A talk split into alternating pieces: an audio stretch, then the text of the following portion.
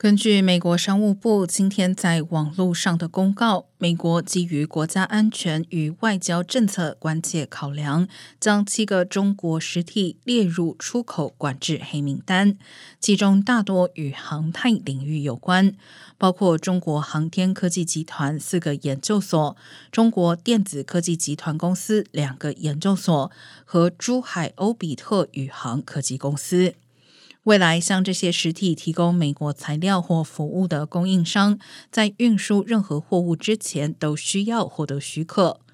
商务部称，这些实体因为取得与试图取得源于美国的产品，以支持中国军事现代化行动，而被列入出口管制名单。